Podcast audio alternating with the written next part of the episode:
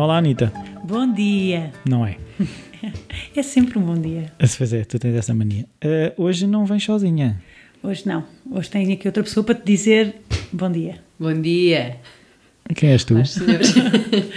De onde é que saíste? Quem é que trouxe? Eu hoje trouxe a Edita Morim, da Thinking Big, que é alguém que eu admiro muito e que está muito ligada às questões da criatividade e da psicologia positiva, para nos falar um bocadinho daqueles temas que ela trabalha mais, nomeadamente estes que eu falei, a, a psicologia posi- positiva. É isso. Olá, Obrigada, Edith. Vou Olá. Edith. Olá, Rui. Então. Olá, meninos. Olá, os senhores. Senhores, senhores. Senhores. Então, uh, explica lá o que é que é esta coisa. Porque, assim, a gente ouve em todo lado psicologia positiva, psicologia positiva, pensamentos positivos. Que é isso? Pois, a primeira parte importante a clarificar é não tem nada a ver com pensamentos felizes ou positivos. Ah, Desculpem, desmistificar a coisa. Desculpem. Não envolve drogas, não. Ah, isso pode envolver, mas isso já vai um bocado do pensador, já não é tanto da, da, da psicologia positiva em si. Psicologia positiva tem, tem, é uma parte da psicologia, é, faz parte da, da psicologia como ciência, claro, e tem só a ver com o foco de trabalho, e é basicamente o foco ah, centrado naquilo que faz as pessoas ah, e as sociedades florescerem, sendo entendido florescer como chegar a melhor e a mais de si próprio. Isto é assim um Mas espera aí, eh, eu não quero ser mauzinho, mas a psicologia não devia fazer isso. Sem ter que lhe pôr o positivo à frente. Na verdade, o nome, a parte de positiva, foi só uma infelizmência que tiveram. Infelizmência. Foi, foi uma infelizmência na hora de dar o nome à coisa, não lhes correu muito bem. Mas o próprio Martin Seligman, que foi a pessoa que, que, que trouxe a nomenclatura, dizia a mesma coisa. Agora, passados alguns anos.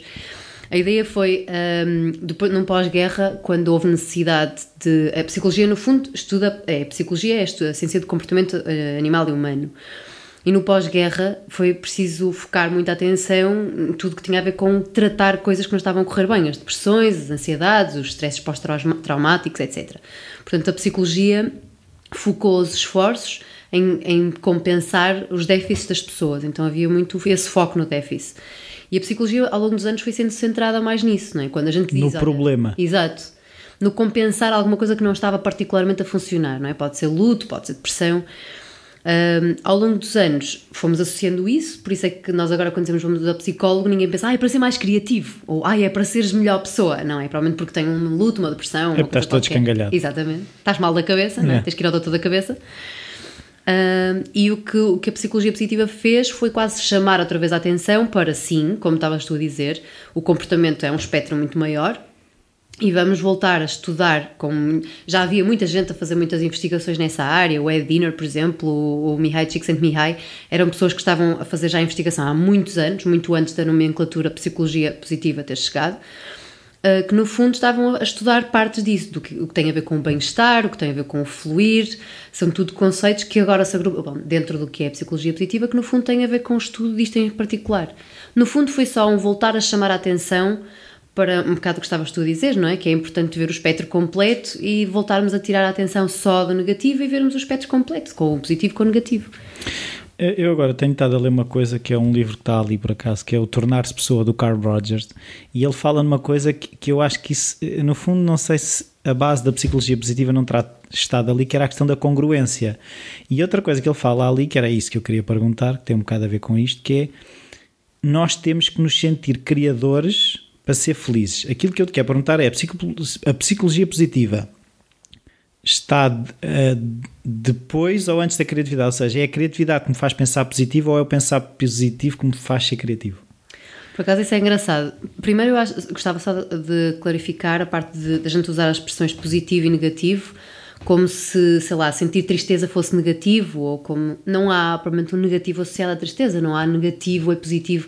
Isto são só nomes fáceis que nós usamos. Isto para mim é a parte importante, não é? Há bocado estava a dizer a parte positiva e a parte negativa. Não há a parte positiva e a parte negativa. Tem mais a ver com o gap eh, de déficit ou o gap de abundância onde nós estamos a focar. Portanto, Uhum, ok. seria mais correto assim. O Rogers é um psicólogo humanista que tem muito foco uh, nisso, né? este livro ao tornar-se pessoa é um, é um foco muito mais disso de, de chegar ao melhor de si o Maslow que é um psicólogo já super antigo também falta, fala da autoatualização do chegar né? o topo da pirâmide era quando a pessoa Pirâmide se- das necessidades. não é? Exato, que era quando se tornava a autoatualização. e que também tem a ver com isso, é chegar ao melhor de si. Portanto, estes conceitos já vêm de muito atrás. Isto só para retirar Sim, o sim. positivo e negativo, porque Sim, senão é um bocadinho difícil depois falar. Depois, relacionando com a criatividade, hum, é engraçado, eu trabalho muito em, em formações com empresas e é muito comum as empresas contratarem para fazerem formações em que começam, primeiro trabalhamos a atitude dita positiva, no sentido de uma atitude, é quase preparar o terreno onde se vai lançar as sementes para depois vir a criatividade. Então, normalmente, o que se trabalha a nível de, de uma atitude chamada positiva, que eu tenho algum. Eu acho que estes termos são muito delicados. Para mim, tem mais a ver. Atitude fértil, vamos. Olha, é um bom, é, é um, é um bom, bom nome, sim. No fundo, é uma atitude de um solo onde depois as coisas podem crescer de uma forma mais construída, com mais raízes. É uma coisa que eu agora, por acaso, até quero falar depois na minha newsletter, que é a questão da disponibilidade. É uma atitude de estar disponível.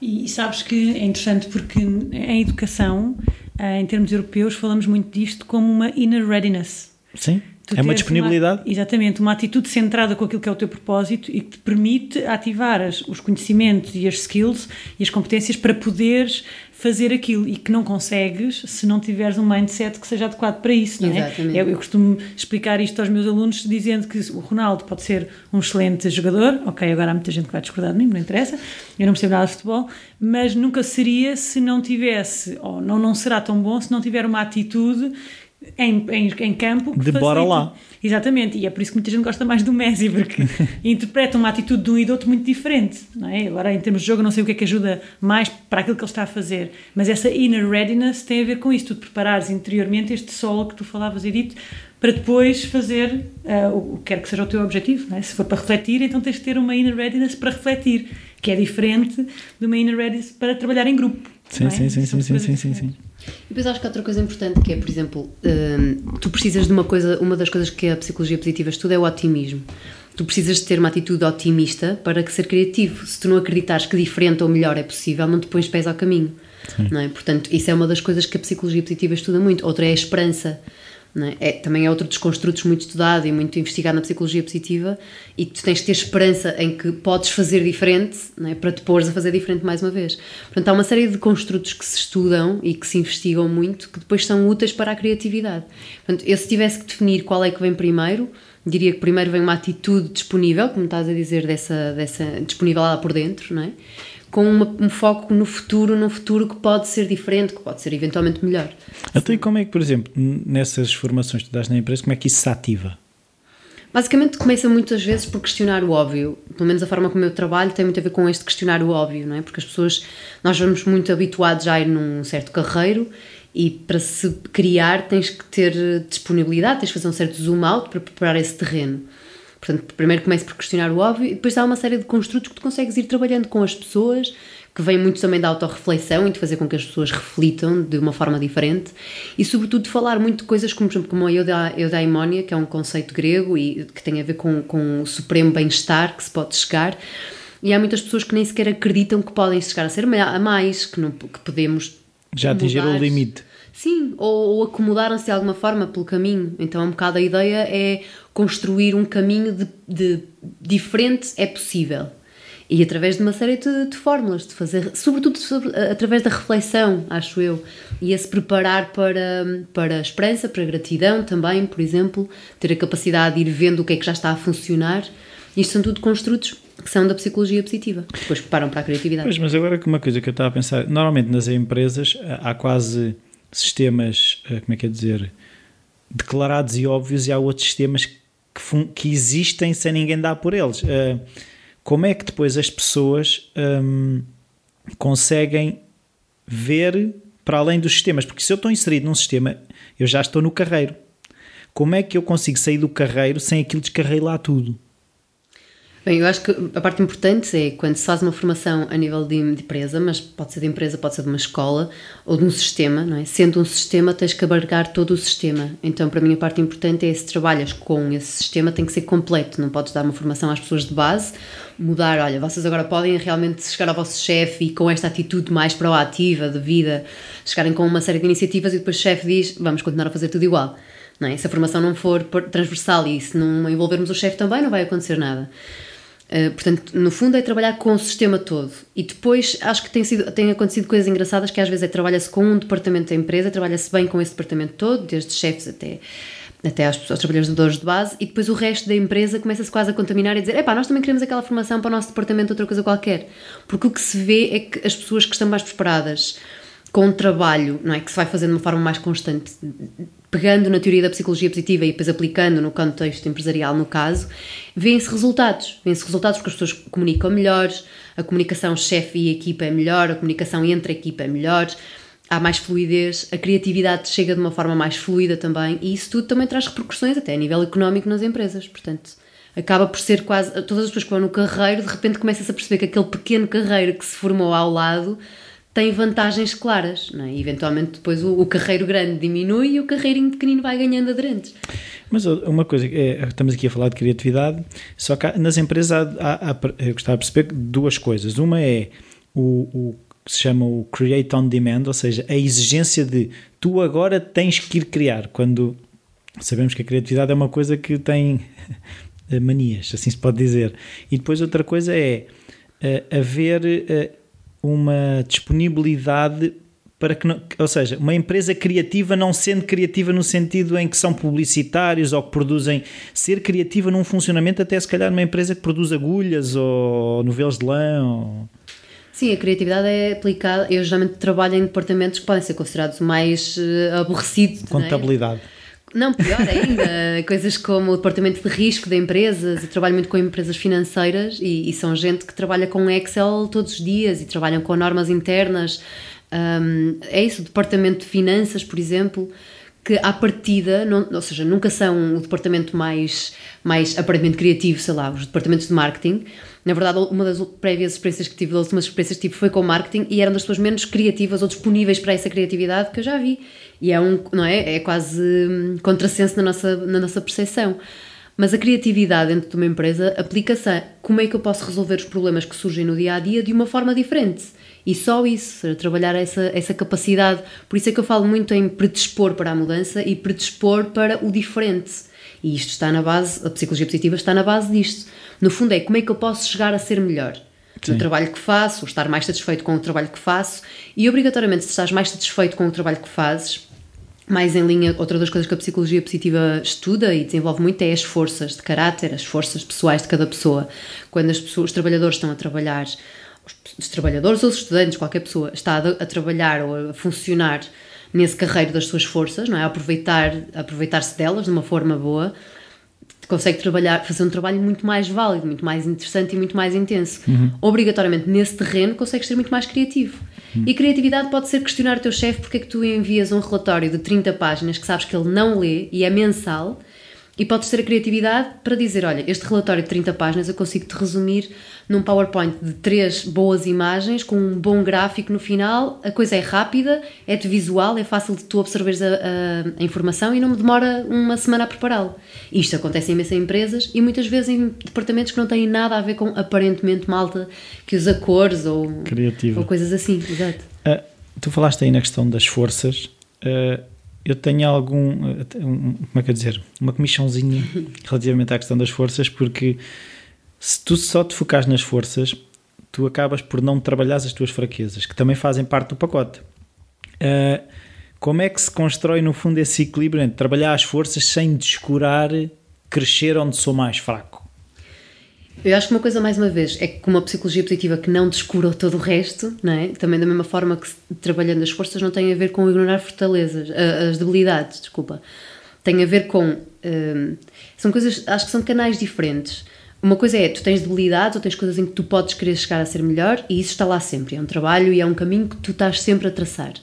A parte de trabalhar com as forças tem a ver com, tu sabes que quando as usas, hum, estás a otimizar alguma coisa.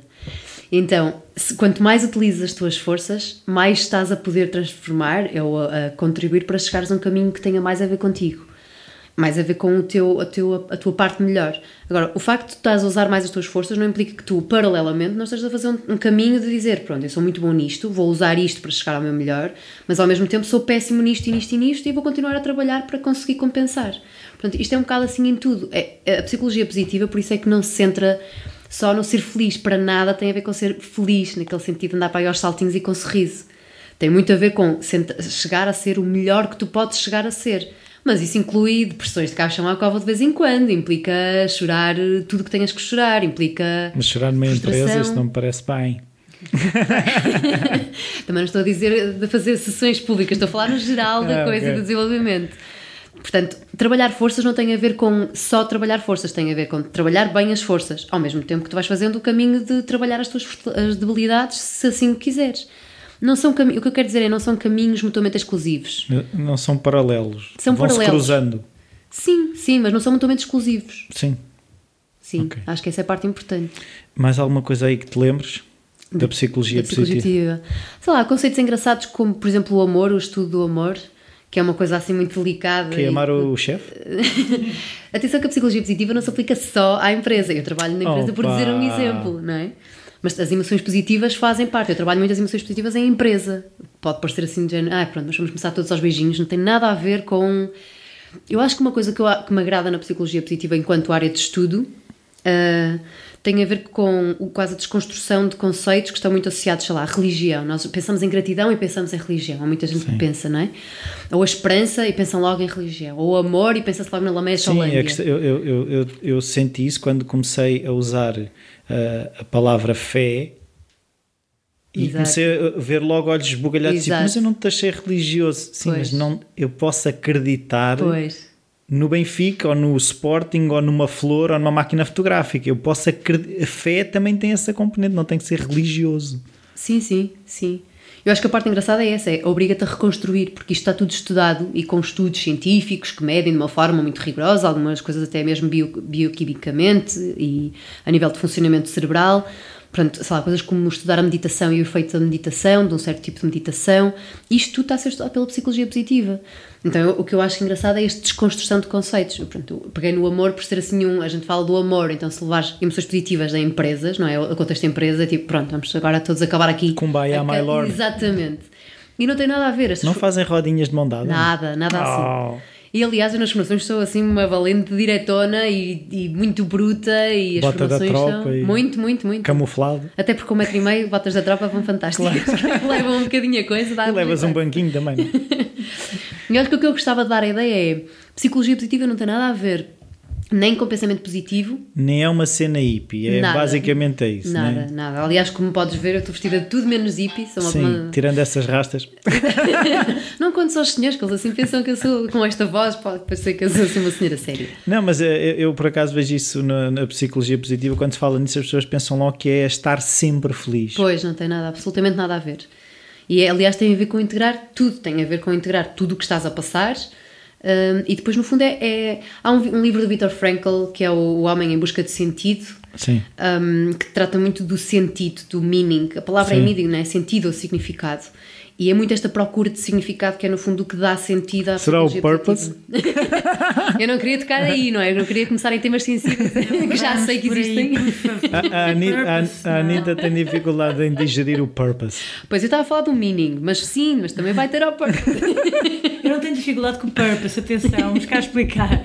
Eu tenho dificuldade com uma obsessão em descobrir o purpose como se isso fosse dar resposta, dar resposta a todo o vazio que nos preenche numa sociedade atual yeah. que é feita de uma, uma, rapidez que inevitavelmente nos deixa assim com um vácuo e eu, eu, posso falar de experiência própria que é assim, eu, eu, quando andei à procura desse goal e esse purpose eu entrei numa espiral depressiva pois. porque não o encontrava pois.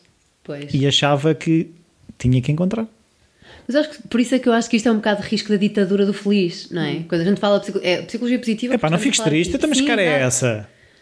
Não exato. posso estar triste, não.